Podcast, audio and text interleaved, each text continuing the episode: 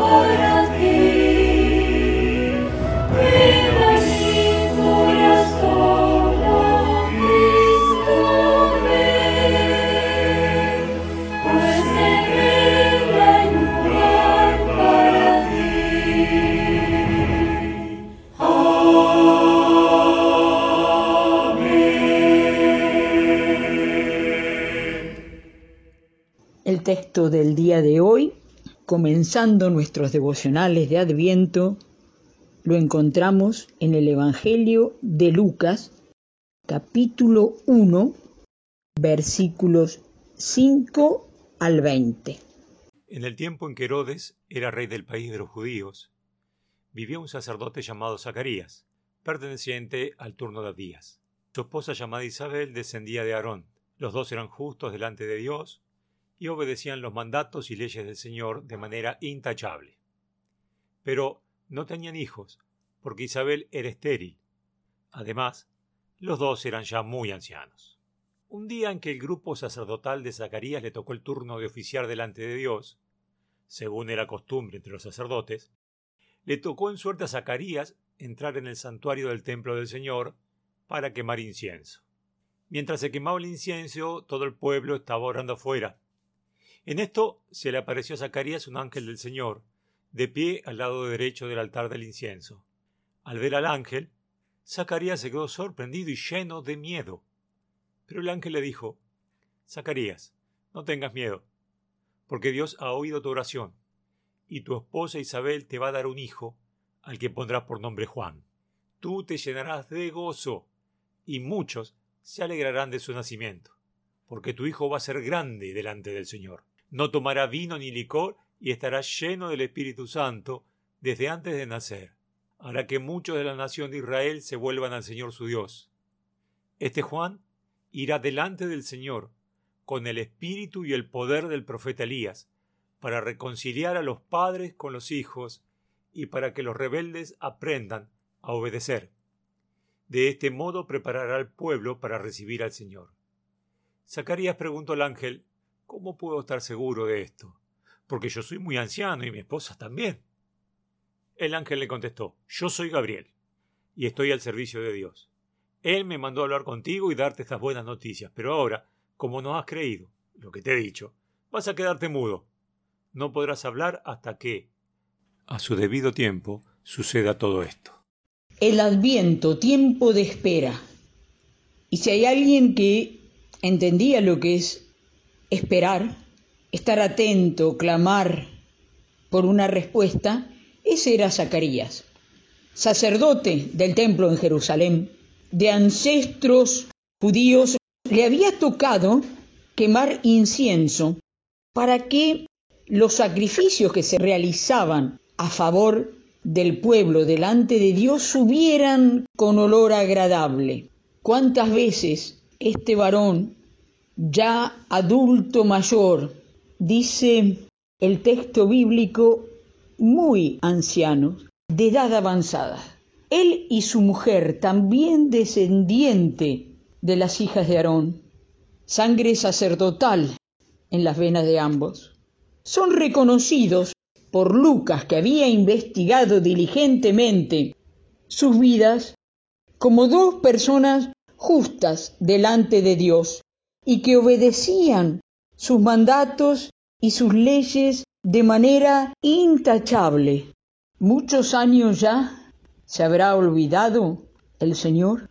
Una cosa faltaba en la vida de Zacarías e Isabel. Y se ve que Zacarías había pedido insistentemente esta oración por un hijo, ya de edad avanzada, y se nos dice que Isabel no podía tener hijos. Ahora, hermanos, hermanas, tal vez para nosotros nos impacta emocionalmente esta situación de un matrimonio que agradaba a Dios, corría sangre sacerdotal judía por sus venas y que no podían tener hijos ya pasado el tiempo y con problemas de esterilidad. Sin embargo, para la cultura judía de aquel tiempo, aún Zacarías podría haber dado carta de divorcio a Isabel, lo que habla todavía más del amor, del compromiso entre Zacarías e Isabel. Allí se encuentra solo en el templo, en Jerusalén, cuando un ángel del Señor se apareció. Al verlo dice el texto que se quedó sorprendido Zacarías y lleno de miedo. Se turbó, le sobrecogió gran temor. Conmueve ver el diálogo entre Zacarías y el ángel que se presenta como Gabriel enviado de Dios. Lo primero es, Zacarías, Zacarías, Zacarías, no temas, no tengas miedo. Dios te ha escuchado. No puedo imaginarme algo que él estaba esperando toda la vida con su mujer. Ahora, ya de edad avanzada, ahora, estaré viendo bien, escuchando bien. No solo Gabriel sabe el nombre de Zacarías y lo anima, sino que le habla de su esposa. Siempre pensé qué investigación detallada ha hecho Lucas. Seguramente ha hablado con María. ¿Quién puede contar estos datos tan íntimos y personales? de un varón fiel que honraba a Dios, que con su esposa servían, que oraron insistentemente por mucho tiempo por un hijo. Y ahora, ahora Zacarías se asustó y el temor se apoderó de él. Tu oración, Zacarías, ha sido escuchada. Se va a llamar Juan tu hijo.